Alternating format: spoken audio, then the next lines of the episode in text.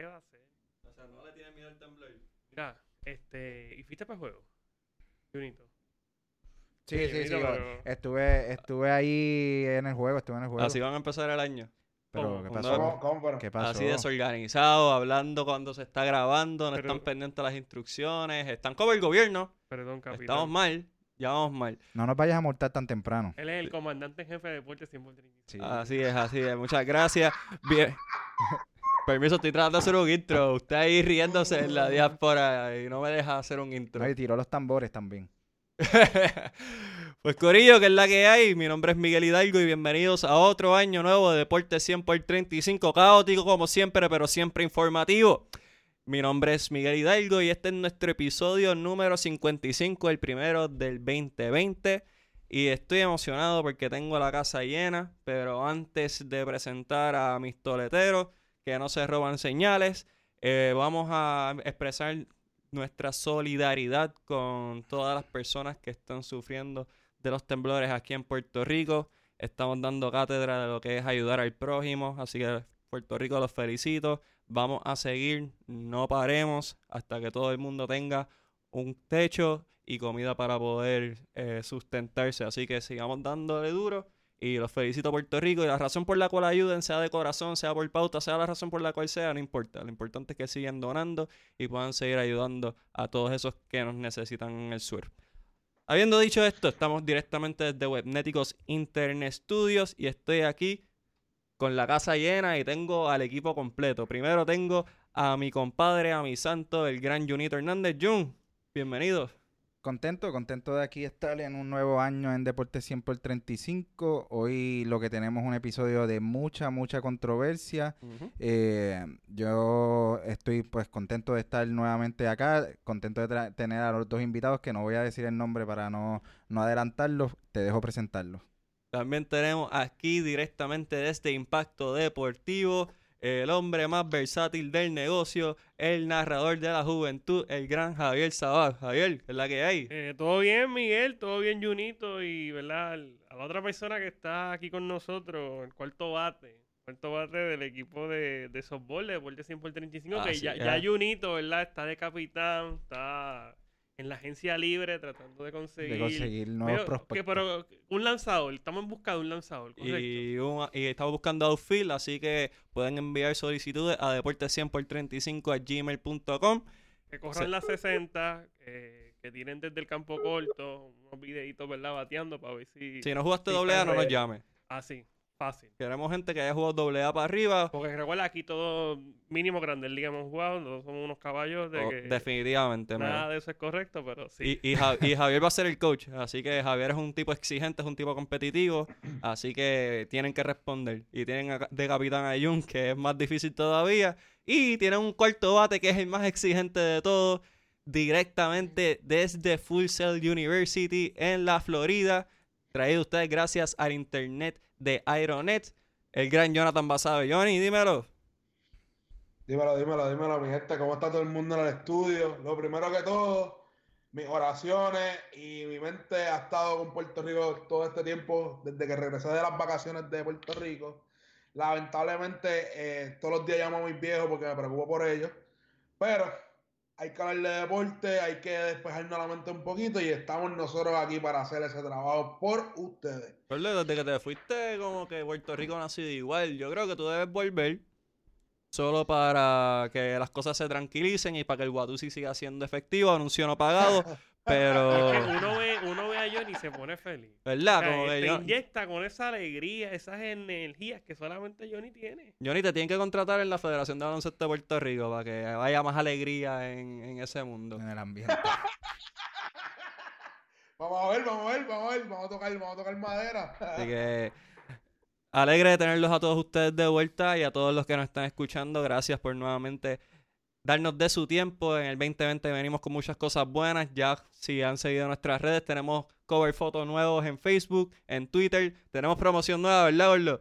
Sí, tenemos promo nueva para Instagram, va a estar dura. Y vienen otras cositas. Junito se los iba diciendo, Junito se los advirtió que, íbamos, que veníamos duros y, y ya estamos apretando. Y hablando de apretar, el 2020 empezó bien apretado para todos los boricuas. ¿Por qué? Porque las grandes ligas aunque no está jugando, está en un momento muy controversial. Eh, sabemos que el tópico de todos los medios noticiosos estadounidenses se han enfocado en lo que ha pasado con los Houston Astros y específicamente Alex Cora. Eh, se le acusa de utilizar cámaras de video para poder interceptar señales y poder eh, decirle a sus jugadores que venía de camino para ellos poder tener una ventaja competitiva. Y eso apareció un reporte de la oficina del comisionado, todavía no ha salido en su, en su totalidad, pero en lo que sí ha salido, pues ya le ha costado el empleo al gerente general de Houston y a su dirigente AJ Hinch. Y en las declaraciones que se dieron, pues eh, básicamente la culpa fue dirigida hacia Alex Cora y sus subordinados. Alex Cora en el 2018 fue bench coach de 2017. En el 2018 firma con... Exacto. En el 2017 fue bench coach con los Astros de Houston que terminaron campeones en esa temporada. Y luego en el 2018 pues se coronó campeón con las Medias Rojas de Boston. Así que estamos en una etapa crucial que también involucra a otras partes, incluyendo al, al que temprano en la temporada fue nombrado dirigente de los Mets, Carlos Beltrán, que pues hoy se anunció que también decidió apartarse del equipo, así que estamos en un momento muy difícil dentro del béisbol puertorriqueño y un momento oscuro dentro del béisbol americano, se puede decir. Eh, tengo aquí a tres que son peloteros todos, todos han jugado a un alto nivel, todos son puristas de corazón dentro de todo. Así que vamos a tener diferentes opiniones. Voy a empezar con Jun, ¿qué te parece la situación? Y de ahí vamos con Javier y terminamos con, con Basabe. Así que, Jun. Mira, eh, esto ha sido uno de los escándalos más grandes en los últimos años en el béisbol y tal vez en los deportes. Eh, vamos a comenzar por, por, por, decir básicamente la sanción. La sanción que bajó de MLB, de la, de la oficina del comisionado, es un año de, de suspensión tanto para el general manager eh, y el dirigente AJ Hinks, que ya han sido eh, relegados de su puesto por el equipo. O sea, el dueño tomó la decisión de, de, liberarlos de su contrato. También fueron multados por 5 millones de dólares, que realmente esto a, una organización como los Astros no le hace mucho efecto, pero ahí están los 5 millones de dólares. Como te dan un ticket de, de 25 De 25, definitivamente, definitivamente. O sea, estamos hablando que, que los Astros se generaron entre 35 y 40 millones en una serie mundial que ganaron y entonces te multan por 5 por hacer trampa para ganarla, pero eh, eso fue lo que bajó del comisionado. Eh, yo creo que de la parte más dura de esta sanción es el próximo punto, que es donde eh, le quitan los picks de primera y segunda ronda para el draft de 2020 y 2021. ¿Por qué digo que para mí es la, la parte más dura de esta sanción? En estos picks se van los mejores jugadores realmente. O sea, en las primeras dos rondas son los jugadores de mayor probabilidad eh, de llegar a ser alguien eh, exitoso en las grandes ligas. Por ejemplo, este equipo de, de, Houston, eh, nombres que han drafteado en, la, en las primeras rondas, un tal George Springer, un tal Carlos Correa, un tal Alex Bergman, es más, y podemos ir al último, al, 2017 en sí. Eh, ellos firmaron un, pitcher llamado, o apellido, eh, que se apellida Bukaukas, y lo cambiaron, y fue parte clave del cambio de Greinker. O sea que estos dos, estos picks que ellos acaban de perder, le van a hacer un efecto grande de aquí a cinco años. Eh, en mi en mi opinión, yo pienso que sí la sanción pudo haber sido mayor.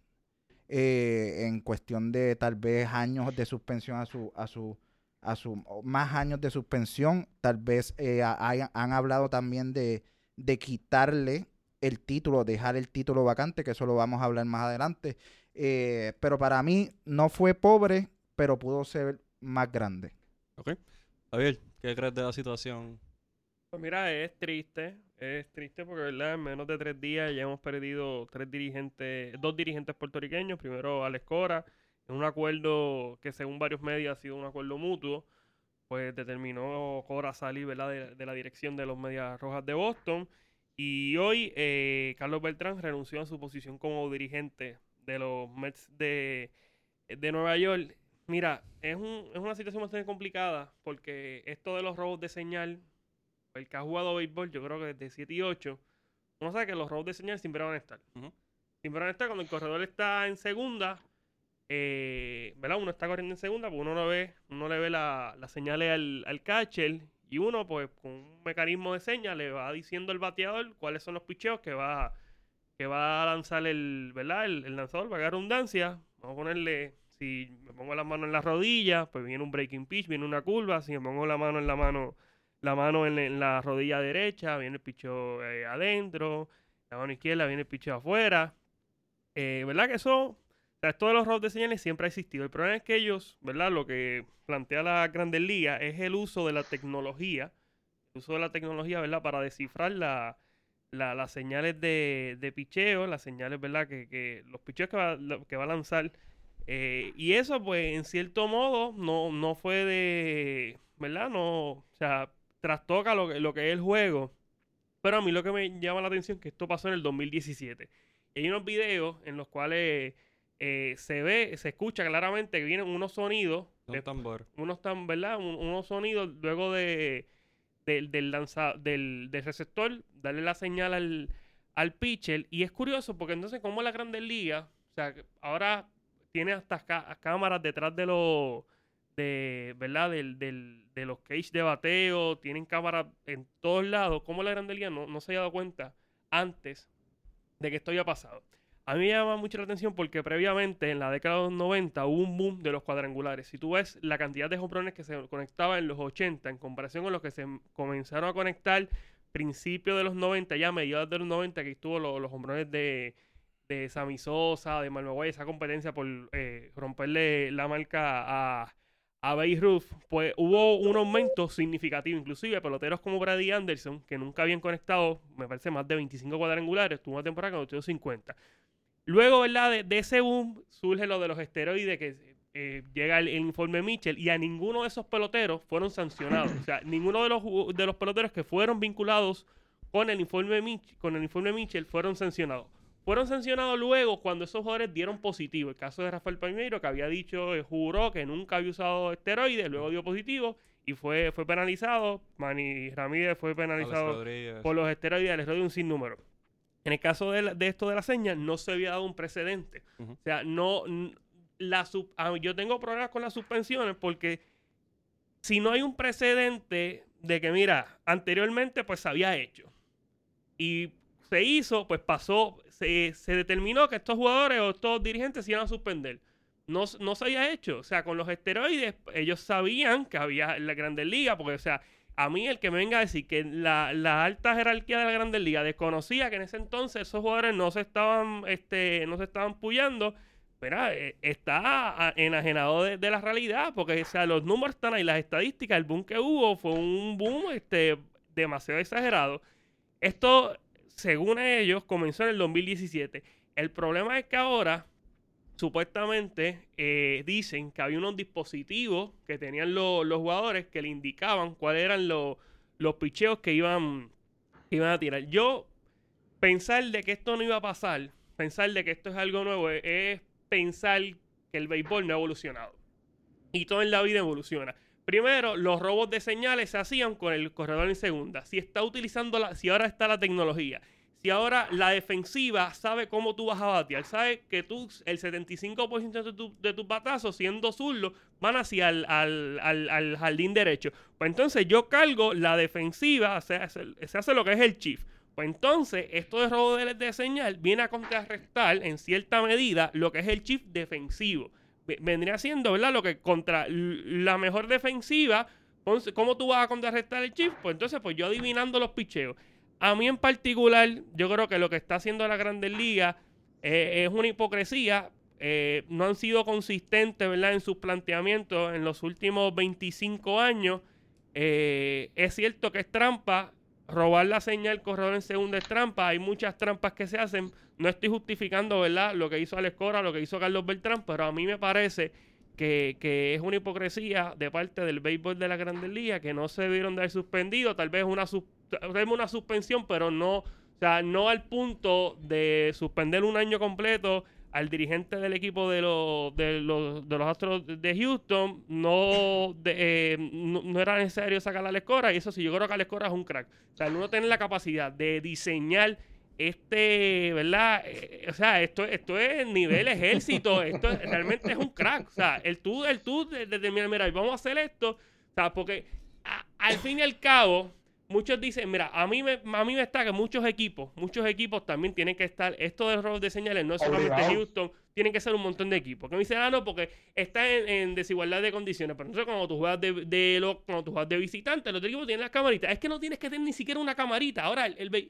o sea, la tecnología ha avanzado tanto que en- el juego lo están, lo están transmitiendo. Si el juego lo están transmitiendo, tal vez es un delay de cuánto, uno, dos segundos, tal vez no hay ningún delay y tú puedes identificar el picheo. No tienes que tener ni una camarita. Tú identificas el picheo con la señal nacional y le, pues, con el dispositivo le, le mandas el, la, la- cuál va a ser el picheo que va, que va a tirar. O sea, yo creo que esto es una hipocresía de parte de la Grandes Ligas y el, el hilo cortó por lo más fino. Y desafortunadamente en esta ocasión fueron los, los, los puertorriqueños. Y mira, de cuatro dirigentes, ahora solamente tenemos dos dirigentes en las Grandes Ligas. Yo Eh. te voy a ser bien sincero con todo lo que ha pasado. Ya, ya, ya, ya, había- ya estaba pasando un precedente con que los equipos estaban usando tecnología para hacer trampa, entre comillas. Vamos a ponerlo entre comillas porque el robo de señas siempre ha sido parte del deporte del béisbol, como dice, como dice Javier. Pero el problema es que en el 2017, antes de que empezara esa temporada, se, imple- se implementó una regla en contra de usar el robo de señas con, con tecnología. En este caso sea iPad, eh, Apple Watch. lo que, lo- a- Apple Watch, lo que sea. Y ellos sabiendo eso, decidieron como quiera romper la regla. El problema aquí no es el robo de señas, no es la hipocresía del robo de señas. El problema de aquí es que con la audacia que ellos decidieron seguir rompiendo las reglas. Y MLB de toda la vida ha ido siempre bien fuerte en contra de la gente de que rompe las reglas. Pasó en, el 19- en 1919 con los Black Sox, pasó en la era de los esteroides y ahora está pasando con Alex Cora y su, su, su no, no su eco, eh, con Alex Cora y todo el mundo que, que fue parte de eso. Lamentablemente, sí, pueden haber más equipos haciendo trampa, sí, lo pueden haber, pero al primero que cogieron fueron a los Astros y a Alex Cora. Y por ende lo están usando de ejemplo para decir, si vuelves a hacer trampa, esto es lo que te puede pasar. Tocando algo de un punto que dijo Jun, de que le quitaron los picks a los Astros del 2020 y 2021, de primera ronda y segunda ronda. Para mí, eso no afecta al equipo. Ellos llevan ya siendo buenos por varios años. Ellos están manejando sus picks a través de las rondas del medio. Para mí, para mí, un castigo bien fuerte hubiese sido, yo te voy a quitar eh, el 2020, tú no vas a poder draftear, y 2021 no tienes ni la primera ni la segunda ronda. Eso es un castigo drástico que el equipo realmente va a sufrir. Porque tú le quitas un año de draft, es un año que tú no tienes jugadores para poder desarrollar, tú no tienes jugadores para poder cambiar que se desarrollaron. ¿Me entiendes? Es, un- algo que le afecte realmente al equipo. 5 millones ellos hicieron el año pasado durante el ron que hicieron durante la postemporada, que tampoco le afecta.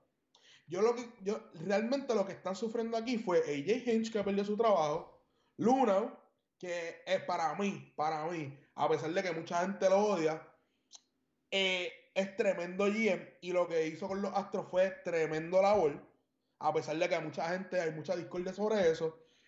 Y Alex Cora y Beltrán. Esos fueron los que han sufrido sobre esto.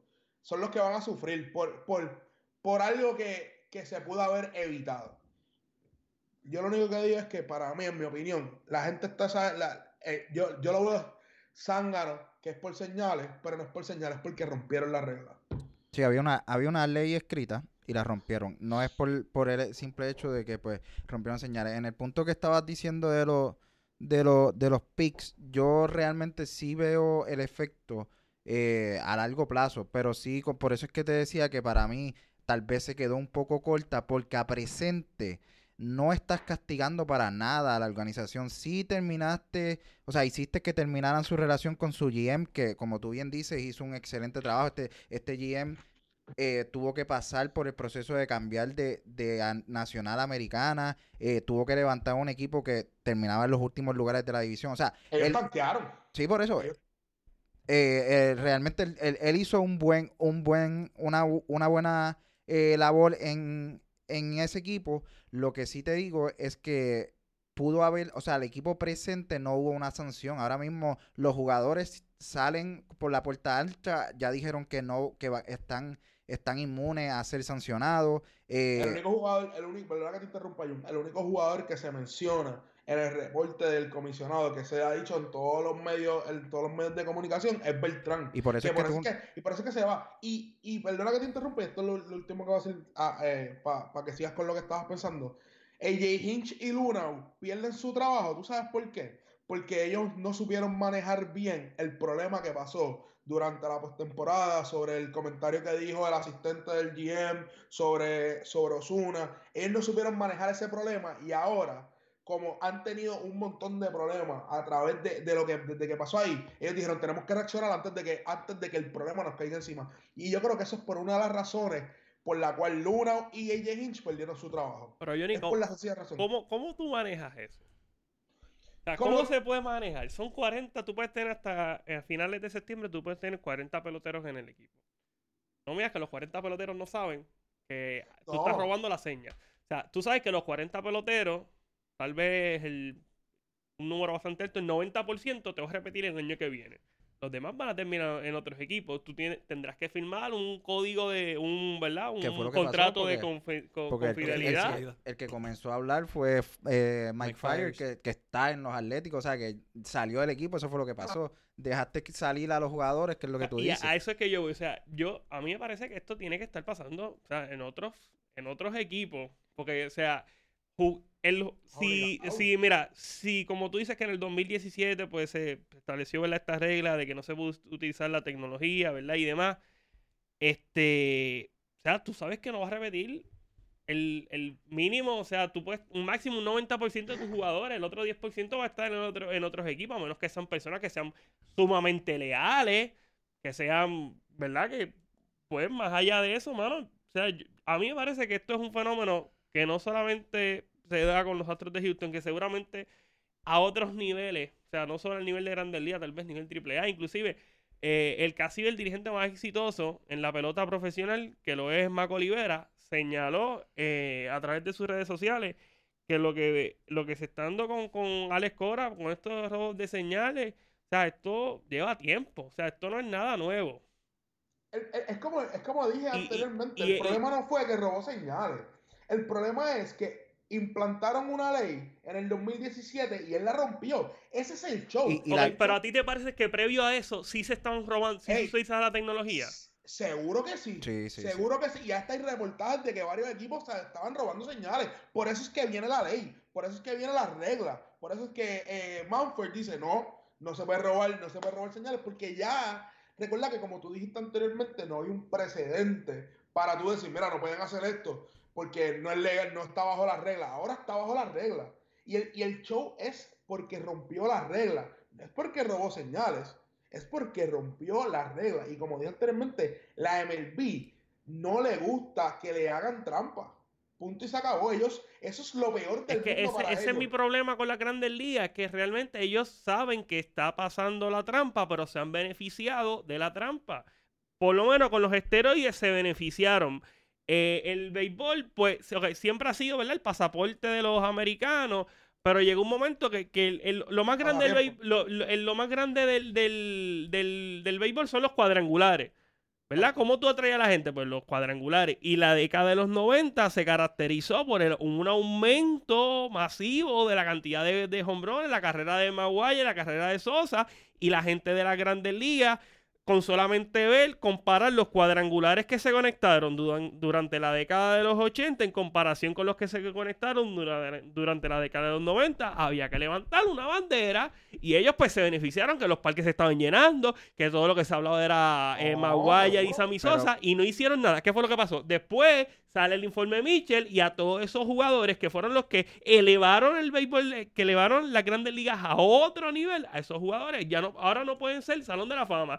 Sammy Sosa saca apenas un 10%. Baribón, Roger Clemens están en la contienda, tipos que en su primer año eran unánime para ser Salón de la Fama. O sea, mi problema con las grandes ligas es que en otras circunstancias, ¿verdad? En, otro, en otros casos, como el caso de los estrellas, ellos, a mi, a mi entender, parece o sea, teniendo ese conocimiento, se, no hacían nada. No, y yo estoy, y yo estoy seguro que antes de la ley, antes de la regla, ellos se hicieron de la, ojo- de la vista larga por mucho tiempo. Esto lleva pasando mucho tiempo, pero el problema es lo que dice John. O sea, si hay una ley que ya te dice, o sea, porque la ley no va en contra de no robar señales, va, no utilices eh, Tecnología. tecnología para robar señales. Eh, O sea, y tú, e- y tú montas un esquema donde todo es por tecnología, oye, eh, es complicado. Y volvemos, en uno de, los, de, de- de las conversaciones que tuve, yo también digo que la MLB tiene que ser un poco más dura. Yo también le echo un poco la culpa a la MLB,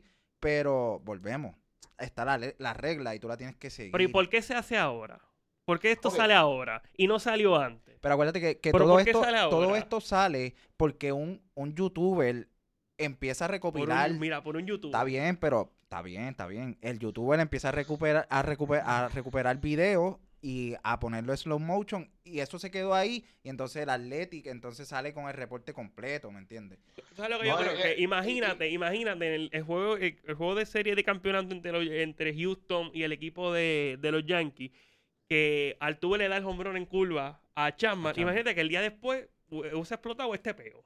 Si hubiese explotado, pues, ¿qué pasa? Pues entonces se tiene que paralizar el día. Todo el mundo hubiese tildado de. eh, eh, Miguel, disculpame por el, por el lenguaje. Tranquilo, tranquilo. todo el mundo hubiese tildado de tramposo al equipo de Houston, hubiesen odiado al equipo de Houston.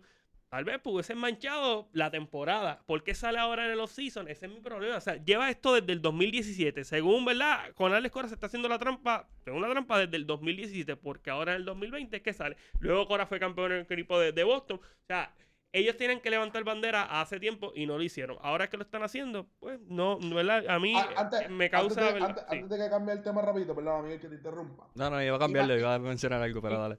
Imagínate que ellos estaban, imagínate que, que ellos estaban haciendo, voy a poner entre comillas en el aire, estaban haciendo trampa. Que esa serie contra los Yankees, el que todo el mundo me conoce sabe que yo no soy, no soy, los Yankees no son santos de mi devoción. Pero esa serie contra los Yankees, cuando Houston jugó en su casa, le ganaron 2 a 1, 2 a 1. Y el tercer juego, que fue en Yankee Stadium, que no tienen el sistema, pierden 8 a 1, pierden 6 a 4 y pierden 5 a 0. Cuando llegan a casa, que tienen el sistema de implementado con las cámaras en ese 2017, ganan 7 a 1 y 4 a 0. Pero mira, y esta, esta temporada es curioso porque la Serie Mundial el visitante ganó todos los juegos. O sea, es que más allá de todo adivinar el picheo, tú tienes, o sea, tienes que tener un talento, una habilidad para ganar Sí, la bola. ya- ya es eso es cierto, o sea, la diferencia cuando viene un, un breaking pitch a una recta, pues, o sea, hay una diferencia. Y, Y si los tú la- y números si tú lo la- dicen, los números si- lo dicen. si o tú, la- sea, si, ¿verdad? si tú sabes lo que viene, pues, pues mira, pues sí. Pero, eh, ¿verdad? También est- está el chip, que eso con... Yo creo que esto es señal en cierto modo, ¿verdad? Pues, o sea, es trampa por el hecho de, de que ya, ¿verdad? Pues está la regla y demás. Pero esto vendría a contrarrestar. O sea, si me está haciendo un chip, si me están, o sea, me están anulando prácticamente, o sea, disminuyendo la posibilidad de yo conectar un imparable, pues mira, con el robo de señal, voy a tratarle de contrarrestar eso. No estoy diciendo que esté bien o esté mal, pero yendo por esa línea, pues estaría como que, que nivelando, ¿verdad? La balanza. Pues en resumen, en resumen, todos están de acuerdo que está mal dentro de todo. Javier lo que condona es que las grandes ligas, y estoy de acuerdo con Javier en eso, es bien inconsistente en cuanto a cómo reparten la disciplina y a quién se la reparten y en qué momento. Porque nuevamente, esto se sabe desde hace tiempo. O sea, esto se sabe de, ah, por lo menos secreto a voces. Es como los esteroides, como todo. Mi problema, mi problema, y yo voy a salir de lo que ustedes están hablando, mi problema es con los medios estadounidenses, y me explico. La mayoría de las personas que están haciendo un show mediático de esto son prensa estadounidense, neoyorquina y de Los Ángeles. Si esto llega a pasar con un equipo como Atlanta, nada de esto fuese un problema. A nadie le importaría. Tal vez Colorado, Atlanta yo creo que tiene un pero Colorado. Pero, sí, pero sí, sí, un sí, sí, equipo sí, sí. Arizona. no, Sí, Arizona. O sea, un equipo como Arizona hace esto, a nadie le importa. Le importa porque es Boston y es Houston, que de casualidad ganaron el campeonato, que eso es lo que lo hace difícil. Entonces, alguien como First Take tiene a Steven A. Smith y a Max Kellerman, dos personas de Nueva York. Ellos están hablando ya como fanáticos porque están molestos de que, de que no llegaron a finales porque perdieron con equipos que, quote unquote, hicieron trampa. Mi problema es eso. O sea, porque si esto fuera Bill Belichick en Spygate, lo más que se puede pedir es una suspensión. Están pidiendo cabezas. Ese es mi problema de esto. Que es bien hipócrita, no solamente de MLB, sino de los medios estadounidenses. Y yo no tengo nada en contra de los medios estadounidenses, que claro, yo veo First Take y veo Inside the NBA y, todo- y toda la cuestión. Pero ellos tampoco son consistentes con los castigos. Eh, MLB nunca ha sido consistente con sus castigos, pero es lo mismo que tiene el, el problema, el mismo problema que tiene NFL con sus castigos. Es algo de que si no hay precedente, ¿cómo lo vamos a atacar? ¿Me entiendes? Mira, hay, y no, y no existía un precedente.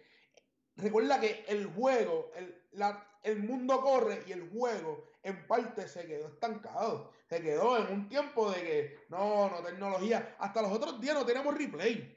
Cuando teníamos acceso a replay para los foul ball y las jugadas de home run, ¿me entiendes? El juego se ha ido.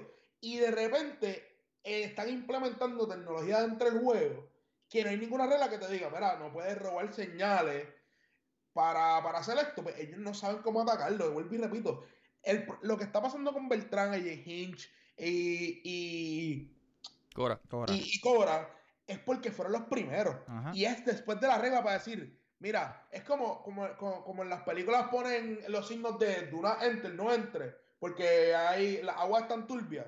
Es como diciéndole a los demás equipos, no hagas trampa, no uses tecnología para robar señales, porque esto es lo que te puede pasar. Y por eso es que está pasando el problema este mediático. E inclusive, yo estaba escuchando los otros días a Mark Teixeira que estaban preguntándole, y él, y él lo puso de una forma de que ellos cogieron y gracias a eso otros jugadores no... Y yo en mi mente como que, ¿por qué tú estás exagerando esto? Ese, ese- ese es uno de mis problemas que ha sido con todo esto, que lo han exagerado demasiado. Lo han llevado a una proporción que no es. Para la imagen lo tengo que ver del punto de vista de que ellos nunca, han- como repito, ellos nunca condonan a la gente que hace trampa. Ellos, ellos condenan a la gente que hace trampa. Miguel, antes de cerrar, me gustaría ¿verdad? decir dos cosas. Adelante. Este, la primera es que mucha gente pues, ha comparado esto con los esteroides, con lo de Pete Rose. Y mira, yo creo que algo, ¿verdad? Una similitud que tal vez tiene esto con los esteroides es que los esteroides uno lo utiliza para mejorar su rendimiento. O por lo menos para mantener la resistencia. O sea, porque tú quieres ganar, tú quieres lucir mejor. En caso de robo de señal, pues es para lo, lo mismo, No, para, lo para, para sacarle ventaja Para tener a tu mejor rendimiento en el bate. Y hay mucha gente que dice, ah, no, es que lo de Pete Rose, pues, esto es porque lo de Pete Rose. Mira, el caso de Pete Rose se apostaba.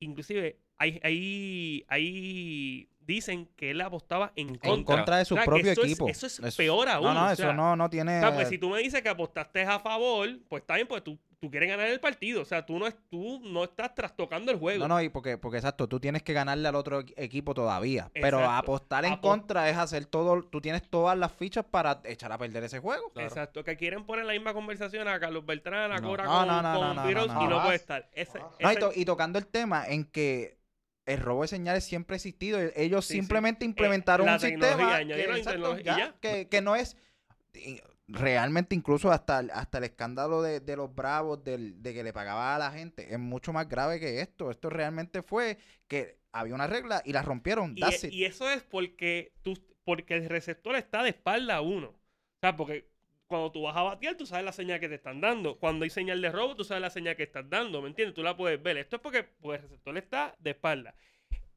Mi otro, ¿verdad? Lo otro que quería tocar es que muchos dicen que ahora esto le puede afectar a Carlos Beltrán para entrar al Salón de la Fama.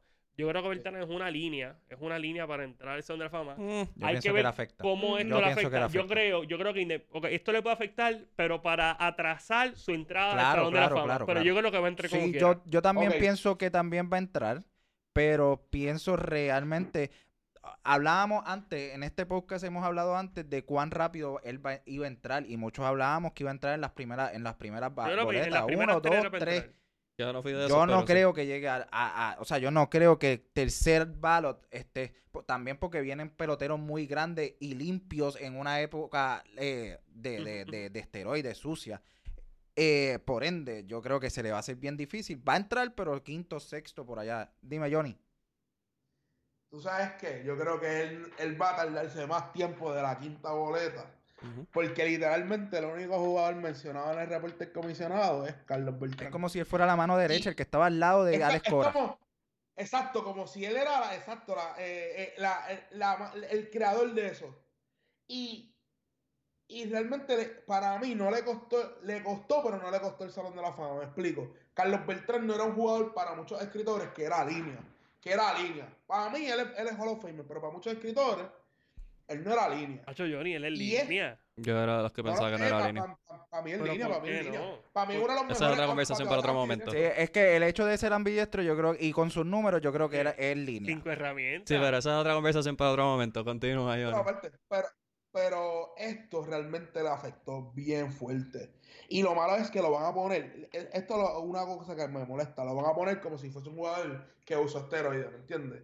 Lo van a ver de esa misma, lo van a ver de esa misma forma, lo van a juzgar de esa misma manera. Y ahí es que van a estar bien erráticos en cuestión de juzgarlo así. Yo, yo me voy a poner las palabras de Johnny, pero en usando de perspectiva quiénes son los votantes. Los votantes son personas ya de la antigua, son personas mayores y son personas que cualquier tipo de amenaza contra la pureza del juego, o sea, con el estancamiento del juego en realidad, porque como tú mencionas, todo debe evolucionar, incluyendo el juego de béisbol, pues lo van a condenar. ¿Cuál es el mejor segunda base que tú has visto en tu vida? No hay segunda base. Mira, Lomar tiene que tener confianza. Yo creo que Robert, Lomar Debe ser Roberto Alomar. Alomar. Y, y- sí, sí, y le costó un añito. Y le costó un año. Carlos Beltrán, que para mí no es línea, es otra conversación. Una persona que puede ser 75-25, vamos a ponerle un ratio así. Por un escándalo así donde él es, como dijo Jun, considerado la mano derecha o el jugador que sabía que esto pasaba. Y que, quién sabe, porque también se está rumorando que cuando él fue asesor de los Yankees también hizo, tuvo parte de este tipo de, de esquema. Esto lo puede condenar a un octavo, noveno, décimo año. Y cuidado si no lo dejan fuera. O sea, esto es muy posible, especialmente con los votantes que carecen de transparencia, carecen de consistencia. Y en realidad son gente que es anticuada dentro de todo. Miguel, yo, yo creo que nos quedan seis minutos de este tema, ¿verdad? Porque tú dijiste que vamos hasta 40 minutos. Y yo creo que te vamos a utilizar, lo utiliza los 40 minutos. A mí, un buen amigo mío me, me mandó un mensaje de texto un- de WhatsApp. Puedes darle pauta si, si quieres. Se llama. No, no, no lo voy a mencionar. No lo voy a menciono, mencionar. está bien. Y me, me escribe, me dice: ¿Cómo Beltrán le habla ahora de integridad a sus estudiantes? Y. Yo, yo tengo mi. mi- yo, le, yo, le, Para. yo le dije: como cualquier persona que haya cometido un error, que reconoce haber cometido un error, que está dispuesta a enmendar su error y echar hacia adelante. Y yo creo que la, la, la única, eh, el único diálogo de Beltrán Es que la- ha salido, La única manchita, tal vez. él, él, él lo dijo. O sea, él dijo, yo llevo 20 años de carrera y una equivocación. Y el o mismo sea, Cora también. por ende, yo creo que pues ya él está en ese lado de, y, y estoy contigo de cómo decirle a los estudiantes eso mismo. Me equivoqué y aquí estoy a- a- afrontando las consecuencias de ello. ¿Tú, sa- tú sabes qué? Eh, yo estoy esperando, yo estoy esperando cuando uno de los dos decida hablar. Y yo estoy bien claro que a pesar de que han pasado por este, este problema, ellos, ellos van, ellos van a, sobrepasar todo esto. Y yo creo que es verdad lo que ustedes dicen, que tienen que decir, mira, mala mía, discúlpame, fue un error. eh, y de esto aprendemos. Diciendo eso en su carta, él dice algo bien importante. Él dice algo cuando cuestión de los estudiantes, que él dice, en verdad yo le pido disculpas porque no es lo que reflejo como, como padre, como hijo, como jugador y como educador. Y sus jugadores tienen que entender que esto no es algo que, que debe afectar o verlo diferente a Beltrán. Beltrán va a seguir siendo una eminencia de Puerto Rico. Beltrán es un buen educador del béisbol, quieran o no quieran. Y esto es, como dicen, un peñón en el camino que hay que pasar. Y otra cosa que quiero tocar es, la gente tiene que entender que nosotros no estamos juzgando a Carlos Beltrán ni a Cora como personas. No, no, definitivamente. lo estamos viendo en cuestión de su profesión, de su juego. No estamos diciendo que ahora son los más malos, no. Al contrario, si yo veo a Cora en la calle, veo a Beltrán en la calle, los voy a saludar igual, los voy, le, le voy a dar un abrazo y decirle gracias por todo. Pero es, como repito, esto es una piedra en el camino que, que, será, que, que Que ellos no- tienen que sobrepasar. Y que no borra, no borra lo que ellos, el legado que cada uno eh, dejó. O sea, Alex Cora es un hombre que tuvo una, una carrera de 15 años, no siendo titular, no siendo estrella, pero la, estuvo ahí, se mantuvo, vino a Puerto Rico, eh, llevó a los criollos a campeonatos, eh, nos dio alegría eh, eh, ganando campeonatos en grandes ligas. Y lo primero que le pidió a, a los Boston Red Sox fue un avión repleto de, de suministros para acá. O sea, como persona no lo estamos juzgando porque es excelente persona.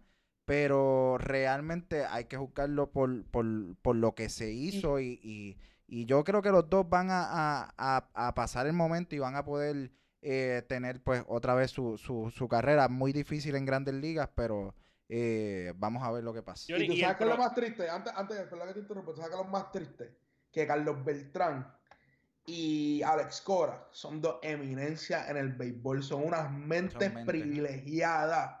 Y lamenta, y en verdad lo que a mí me da es tristeza que no vamos a poder ver eso en las grandes ligas. Y esa es mi tristeza mayor. No, Johnny, y el, el verdadero problema aquí es que ellos traspasaron una línea impuesta por la Grandes Ligas en el 2017, ¿verdad? Por no utilizar la tecnología.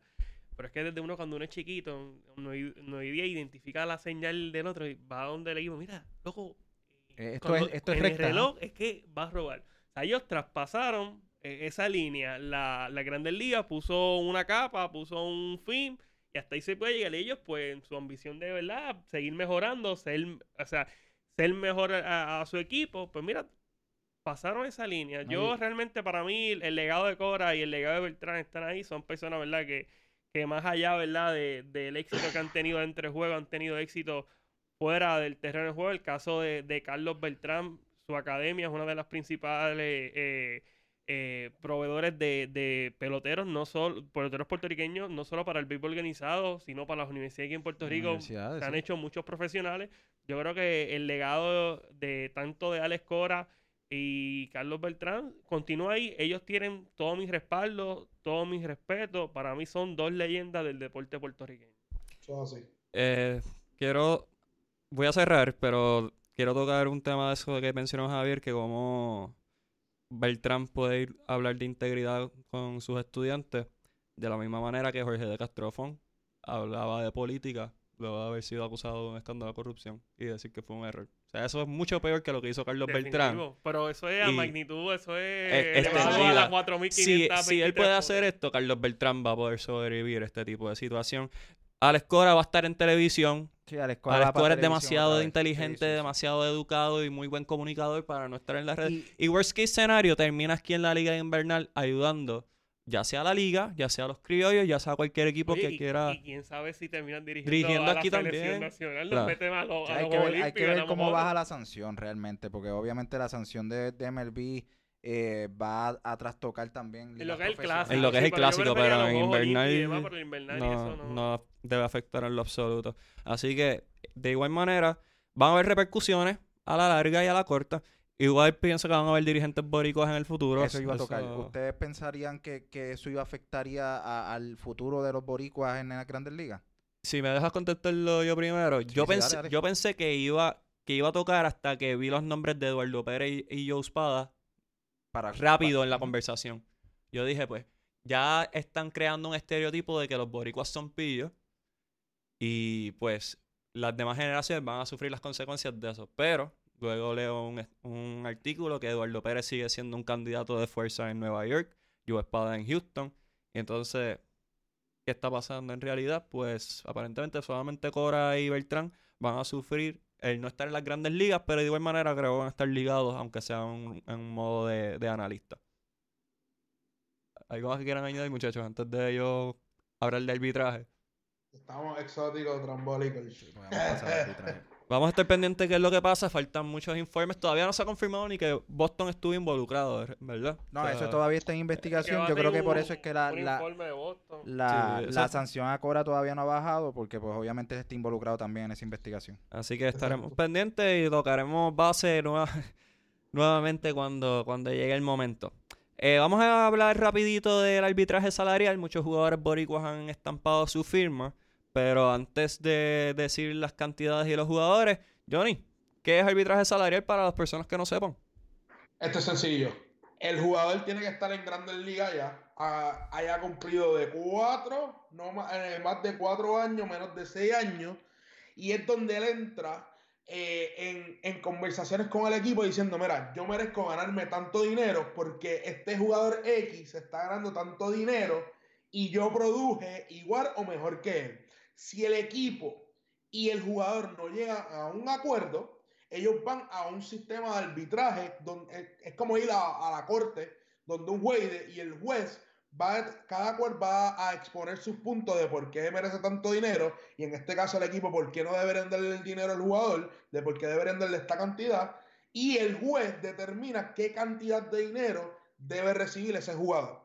Hay subexcepciones de jugadores que menos tiempo han, recibido, han ido al sistema de arbitraje, como Dexter Fowler en el 2011, porque eh, se le llama un, un super, no, no es un superstar, es un two, super 2. Super two. Un super 2, se le llama un super 2, que es un jugador que tiene dos años de carrera en la MLB con 150 días dentro de la liga. Y Dexter Fowler es un ejemplo que en el 2011 recibió un arbitraje y entró el proceso. Ah, eso sí. Y, ese jugador puede seguir entrando en proceso de arbitraje hasta que sea agente libre o el equipo le dé una extensión de contrato de varios años. Muchas gracias. Uy. Muchas gracias. entendí, entendí, entendí. Y eso me sorprende porque yo había leído mil veces y digo que no entendía bien todavía. Así que te agradezco de parte del público de Deporte 100 por 35 esa explicación. Habiendo dicho esto, Jun, ¿cómo le fueron los boricuas en el arbitraje salarial? Pues mira, eh, Paquito Lindor firmó por 17.5 millones. Recordemos que todos estos contratos es por un año, porque el año que viene vuelven a entrar al proceso de arbitraje si todavía no tienen los seis años. Paquito Lindor el año pasado entró al proceso, cobró 21 millones. Este año por la lesión y, y ciertas cosas llegaron a un acuerdo un poco menor de 17.5. Javier El Mago Báez, eh, 10 millones con los Chicago Cubs. Carlos Correa, 8 millones. Eddie Rosario, 7.75 millones. Enrique Quique Hernández, 5.9 millones. Edwin Sugar Díaz, 5.1 millones. Y eh, José Orlando Berríos eh, no pudo llegar a un acuerdo eh, salarial con su equipo, por ende él va a tener que presentar su caso ante un juzgado. Él estaba eh, pidiendo 4.4 millones y el equipo solamente ofreció 4.025. qué, ridículo, o sea, qué, ridículo el Minnesota. sí, sí, qué ridículo. 400 mil dólares a tu ace. es tu ace. O sea, es tu ace y no pudiste. Minnesota se merece lo que les pasa, te lo juro. Por 400 mil pesos. Por 400 mil pesos. Mira, mira, Minnesota, espero que se te vaya Berrío y Rosario. Yo creo que vale más pagarle al, cuerpo de arbitraje en ese, en ese juicio que lo que la diferencia. Que la diferencia en que no, no llegaron a un acuerdo. yo, no me explico porque a Chuga le dieron 5.1 creo que fue. Sí, 5.1. Y a Berrío que tuvo mejor temporada, ¿verdad? Chugal fue el mejor revista en el 2018, pero la temporada que tuvo Berrío, el 2019 Berrío fue muchísimo mejor al que tuvo Chugar y a Chugal, ¿verdad? Recibió un contrato mejor. Y que es abridor, o sea, José sí, es abridor. Chugal nada más lanzado una sola entrada. Tiene 200 entradas, poncha 200 por temporada, así que y... Habiendo dicho de todos estos contratos, ¿qué equipo salió ganando? ¿Un solo, ¿Un solo equipo? ¿Qué equipo ustedes consideran que fue el mejor que salió con los jugadores que firmaron? Los Cubs. 10 millones para, para Javi Baez. Un jugador guante de oro, que juega varias posiciones, el mismo medio de tu alineación, que te cargó el equipo mientras todo este equipo estaba bajo lesión. Y, y en el sistema de arbitraje se fueron en 10 millones. Hacho, se está yendo por debajo.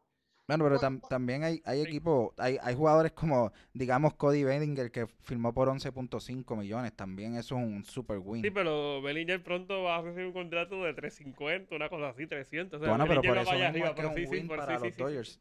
El problema que están teniendo los Cubs es que ellos no saben cómo, cómo van a construir ahora su equipo, porque ellos quieren, hay rumores de que quieren salir de Chris Bryan, que por eso yo creo que el contrato de Javier Baez es bueno para saber qué vamos a hacer en el futuro, para hacia qué, hacia, hacia dónde nos vamos a mover. Y yo creo que salieron súper ganando. De hecho, los Cubs también le ofrecieron 18.6 millones a Chris Bryan y para mencionarlo así, eh, Mookie Betts rompió el récord de arbitraje este año, le pagaron 27 millones, el récord lo tenía eh, Nolan Arenado con 26 millones. Mira, un equipo que está votando chavo para mí, los Mets, Sindekel, 9 y pico de millones, eh, eh, Marcus Trauman, 12 millones, están votando chavos. No, pero el, el, Todos los que son fanáticos de los para, Para mí, el peor contrato de todo este arbitraje se lo, dieron los Red Sox a Jackie Bradley Jr., que le dimos 11 millones. Mira, yo te puedo decir que Aaron Judge, que produce mucho más que él, va a cobrar 8.5 millones.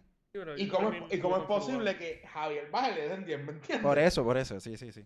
Pero, pero el problema también hay que ver, recuerda que cuando, cuando ellos entran en proceso de arbitraje es compararte con otro jugador. Y ahora mismo en las grandes ligas es una, se ha convertido en una liga de campo corto y hay mucho campo corto competitivo, que es la posición que está jugando ahora Avivae.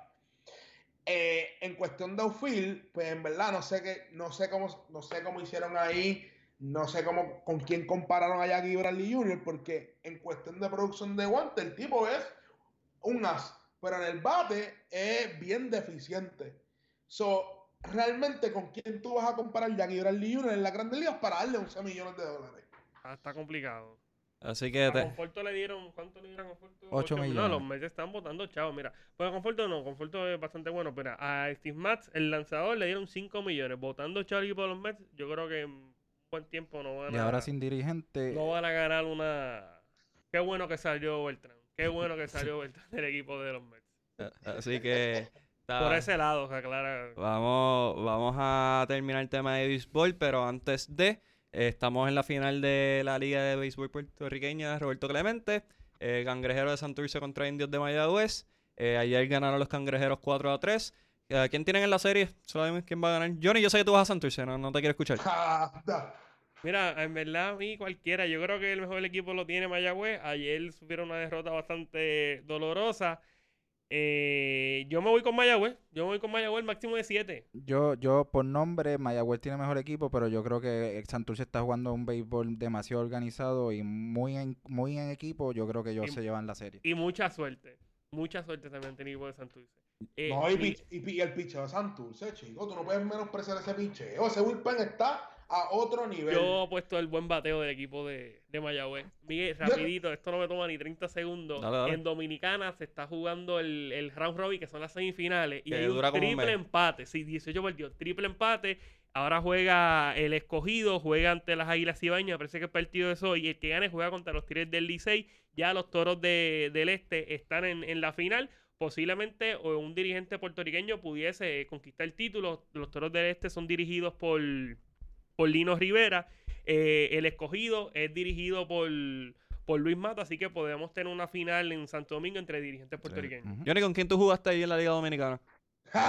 Ojalá hubiese sido con las águilas. Tú, eres, es- tú- ah, tú eres aguilucho, yo soy yo Licey. soy aguilucho. Yo soy, yo soy del Licey. Y en mi casa, mi mamá es dominicana y en mi casa todos mis primos y todos mis familiares, Son familiares son tigres del Licey. So, en mi casa, yo soy la oveja negra. Todo eso pasa mucho. Eh, igual que tu mamá es Yankee, tú eres Red Sox, igual que en mi casa. En casa yo no puedo ver béisbol con mi mamá en, el mismo cuarto. Punto y se acabó. Así que tenemos eso. Y para terminar el episodio de hoy, pues vamos a rápido mencionar el Norseca femenino y el masculino también. En el femenino, pues Puerto Rico llegó a- al último partido contra República Dominicana. A donde supone que iba a llegar. Mm, Mínimo. No, no puedo. no. Tú no, tú pensabas que Canadá no iba a ganar. Bueno, que no Puerto era- No Rico- era una línea ganarle a Puer- Canadá tampoco. No, Puerto Rico no era línea porque yo, en los muchos años que llevo cubriendo esta selección, nunca había visto una preparación tan atropellada, me explico. Las jugadoras se integraron el día antes del fogueo contra Perú. Ahí fue cuando tuvieron a todas las jugadoras en un mismo sitio. Entonces juegan esos fogueos, tratando de crear un poquito de sinergia y toda la cuestión. Pero entonces tienes a Karina Ocasio con influenza, tienes a Shirley Ferrer con fiebre, Paulina Prieto se lastima, Chara tiene que ir al hospital, creo que por influenza también. O sea, este equipo estaba bien diezmado y sin preparación como equipo. Entonces, van contra Canadá, están abajo 2-1 y logran remontar. Para mí eso fue excelente, porque tuvieron un juego difícil desde el principio, pudieron remontar. No, y ese, y y ese pudieron ir subiendo. parcial lo, lo remontaron estando perdiendo 21 21-19, que Y también en las Pudimos ver como Dali Santana volvió a una lastimadora a la rodilla, luciendo enorme. Eh, Stephanie Enright, capitana en su equipo en Italia, también luciendo muy grande. Eh, después se enfrentaron a México, que sí fue en tres parciales, una victoria sencilla. México solamente cuenta con Samantha Bricio y Andrea Rangel. Eh, nada muy especial. Entonces llega el partido con Dominicana. Puerto Rico históricamente tenía un, un récord de 55 y 7 contra Dominicana, o sea, en su contra. Habían perdido 55 exacto. veces contra Dominicana. 7 y 55. Exacto. ya llega el punto donde hay que aceptar que el otro equipo es mejor. O sea, Dominicana es superior en todo momento a Puerto Rico en el deporte del voleibol en los últimos, vamos a decir, 20 años, porque en lo, Es que, una potencia. en lo que yo llevo viendo voleibol, yo so- solo recuerdo una sola victoria y fue en el 2013 y fue un Grand Prix que ni lo recuerdo. O sea, así de irrelevante fue esa victoria en ese momento. Entonces, contra Dominicana se vio con superior son 25-20, 25-18, 25-15. Mi problema dentro de todo, ninguno. Dominicana es un equipo mejor y este equipo, con todo lo que tuvo en contra, con en contra de todos los pronósticos, en contra de todo lo que es sinergia de equipo. O sea, un equipo tiene que prepararse con mínimo un mes de anticipación. Obviamente, en este tipo de, de competencia, pues no se puede porque hay jugadoras en el extranjero y necesitan permisos, etcétera, etcétera. Pero llegaron a una final contra Dominicana. Así que lo que hicieron estas chicas muy grandes, Llegaron a un partido de ser olímpicas nuevamente. ¿sí? O sea, Una victoria. Una equi- victoria. un equipo sumamente apasionado, un equipo aguerrido, dio el máximo por Puerto Rico, se fueron durante los temblores, que eso distrae a cualquiera, somos nosotros aquí en la isla y estamos pendientes y ansiosos todo momento. Imagínate estar en la diáspora, Johnny puede dar fe de eso, igual esas Ah, muchachas se fueron eh, y dieron el máximo por Puerto Rico, así que no hay más nada que hacer que no sea felicitarlas y darle las gracias por sacar el pecho y representar a Puerto Rico dignamente. Y será para la próxima. En... Esta es la tercera vez que Dominicana pasa a las Olimpiadas. Correcto. Estuvieron en Atenas, en London y ahora en Tokio.